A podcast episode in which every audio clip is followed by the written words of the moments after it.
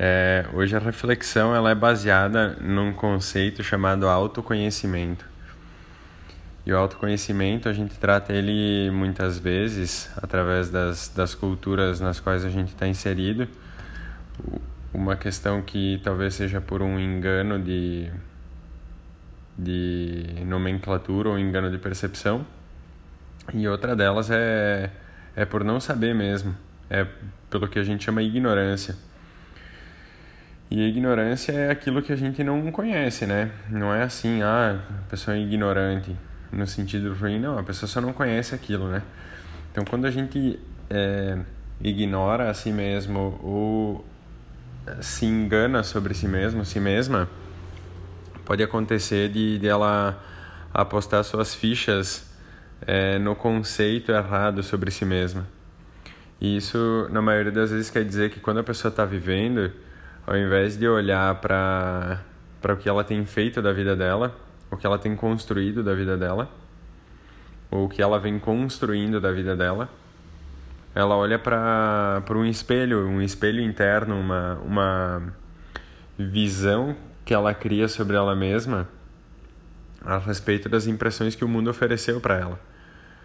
Então, algumas pessoas vão falar que tu faz ou não algumas coisas bem, que tu é uma pessoa assim, assim ou assado, que tal característica em ti é uma qualidade, tal característica em ti é um defeito, é, coisas nesse sentido. Então a gente pega todas essas coisas que, que, o, que o meio social, né, esse, esse espaço público, esse espaço que habita, digamos assim, supostamente fora de nós, oferece para nós como conceitos sobre nós mesmos. Mas todos esses conceitos sobre nós mesmos, eles vêm de pontos de vista diferentes que não acessam o nosso o nosso espaço interno, o nosso espaço interior. Então, é, o nosso espaço interior, esse esse esse conjunto de forças que está dentro de nós, ele tem inúmeras características, conceitos, formações, desformações, informações e muito dificilmente quem está de fora desse espaço interno, ou seja, quem, tá, quem opera a partir do espaço público, ou seja, todas as outras pessoas que não são nós mesmos, elas acabam acreditando que elas conhecem aquilo que elas estão vendo, baseado nas impressões que elas têm sobre o que elas estão vendo. É como se tu identificasse a tua imagem no espelho e dissesse assim: Esta sou eu. Pelo corte de cabelo, pela cor do olho, pela expressão do rosto, pela cara de cansaço, pela cara de contentamento, pela postura de, de fadiga, de estafa, ou pela postura de, de posicionamento, de, de enfrentamento perante a vida. E então esse, esse essa adoção desses conceitos, desse, dessas impressões que o mundo oferece para nós, ela primeiro ela começa nos privando de fazer o esforço por nos conhecermos. E segundo, além dessa, dessa privação que ela pode provocar em nós, ela oferece um certo alento, assim, é um trabalho que teoricamente tu não precisa fazer. Mas como aquilo que dentro de nós vive, que é a nossa alma, ela não se contenta com, com pouco, muitas vezes a pessoa está vivendo, ela vive através desses conceitos, vive através dessa, de, desses pontos de vista, mas ela não se sente satisfeita, ela não se sente preenchida com o que ela está fazendo, ela não se sente preenchida com... É, alguns desses conceitos, ela se sente obrigada a representar na vida para manutenção desses conceitos. Ela se sente, em muitos casos, é, não podendo fazer diferente da, daquilo que o meio disse que ela é, porque ela tem medo de ser reprovada ou meio de ser evitada, isolada por conta disso, por, por conta desse posicionamento. Então, para evitar todos esses supostos problemas, sofrimento e dor, a pessoa adota esse, esse conhecimento que vem de fora como se fosse um autoconhecimento, como se fosse uma coisa que, que dita quem tu é. Diferente disso, então, o, digamos assim, o caminho que seria o caminho coerente desse autoconhecimento, ele é o conhecimento que vem primeiro de dentro, por isso que ele é alto, e segundo, ele não é uma, uma coisa estática, ele não é uma coisa. É, até, até poderíamos discutir sobre isso, mas ele não é como se fosse uma pedra parada no seu ambiente. Até mesmo uma pedra, a gente sabe que por conta da erosão e por conta das forças naturais, ela tem uma espécie de dinâmica que obviamente é muito, muito, muito, infinitamente mais lenta do que a dinâmica que a gente, enquanto humano, é, executa a vida, né? cria a vida. Então, quando, quando a gente está vivendo e a gente começa a observar as nossas escolhas, começa a observar é, as nossas posturas, os posicionamentos que a gente tem frente às dificuldades, frente às facilidades, é, se a gente é contente, se a gente não é contente com aquilo que a gente tem, é, que outras questões daria para elencar. Se a gente acha que a vida tem um fim único e tudo vai acabar, se a gente acha que a vida é um negócio sem fim, se a gente acha que as coisas são só materiais, e o que importa é isso. Se a gente acha que o, o fruto da, da existência é sentir prazer, todas essas observações que a gente pode fazer a nosso respeito, elas servem como uma maneira de se autoconhecer.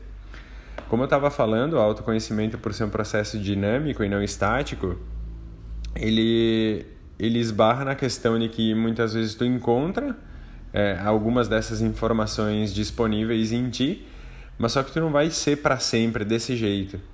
Então, às vezes tu encontra algumas características que são mais, é, mais firmes, mais fortes, digamos assim. E o fato de uma característica ser mais forte não quer dizer que ela é indestrutível ou até mesmo imutável. Porque todo material, por mais resistente que seja, e o material emocional também, ele pode ser considerado assim, é, quando, quando posto numa situação de estresse, numa fricção, num, num elemento que é, contrai e dilata essa, essa, esse material, ele acaba modificando a sua estrutura interna, ele acaba mudando a forma como ele, ele funciona, como ele se comporta e acaba mudando também as suas características. Então, esse conceito da, da, da física ele pode ser aplicado também às nossas questões internas. Então, ao longo do tempo, isso quer dizer que tu pode ir mudando. Por isso que a gente diz que o fato, o, o autoconhecimento, ele não é um, um fato estático, ele é uma coisa que está transitando na vida.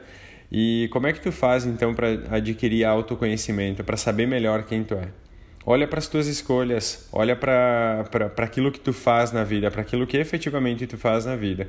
Então as tuas ações, elas são baseadas nas, na, nas escolhas que tu faz, as tuas escolhas elas são baseadas na no, muito provavelmente num momento de vida que tu esteja e esse momento de vida ele evidencia os teus valores ou seja a, a evidência dos teus valores é a comprovação direta daquilo que realmente é importante para ti. Então se tu for olhar para os teus valores tu tem ideias pensamentos sobre como a vida funciona. Então, a, o funcionamento da vida para ti, ele é baseado nesse, nesses valores, nessas coisas que, digamos assim, são os tesouros internos que habitam em ti e que tu cultivou, criou, cultivou eles, aprendeu eles muitas vezes, e na maioria dos casos aprendeu eles, cultivou eles, eles vão gerar pensamentos, formas de ver a vida, formas de pensar, ideias que tu vai tendo ao longo do tempo que vão te levar a fazer escolhas e que vão te levar a agir efetivamente no mundo. E essas ações elas determinam mais quem tu é do que qualquer outro conceito que venha de fora para dentro. Ou seja, quando tu decide baseado nos teus valores, tá dizendo aí que, sei lá, a família é um elemento importante para a tua vida. Então, quando tu olha para esse valor família, tu tá dizendo que tu é uma pessoa familiar quando tu olha para a questão saúde, para a questão espiritualidade, para a questão é, trabalho, tu tá evidenciando que aquela característica habita em ti, não quer dizer que ela não possa ser diferente, então por isso que o autoconhecimento não é estático, ele pode ir mudando ao longo do tempo, porque também tu vai evidenciando determinados valores em determinados momentos da tua vida. Então, sei lá, agora é o momento de estudar e trabalhar. Então, o, o valor estudo, o valor trabalho para ti, o, o valor conhecimento para ti, talvez ele tenha mais evidência nesse momento. Então, é, em termos de autoconhecimento, tu é uma pessoa que busca é, esse, essa construção do, do valor trabalho, essa manutenção do valor trabalho, essa manutenção do valor é, estudo ou até mesmo conhecimento sobre as coisas, conhecimento sobre o mundo, conhecimento sobre a vida. Então, dito isto, é, o conceito de autoconhecimento ele vai completamente no sentido contrário ao conceito de autoimagem a imagem que tu constrói a teu respeito baseado em ideias que vieram de fora para dentro.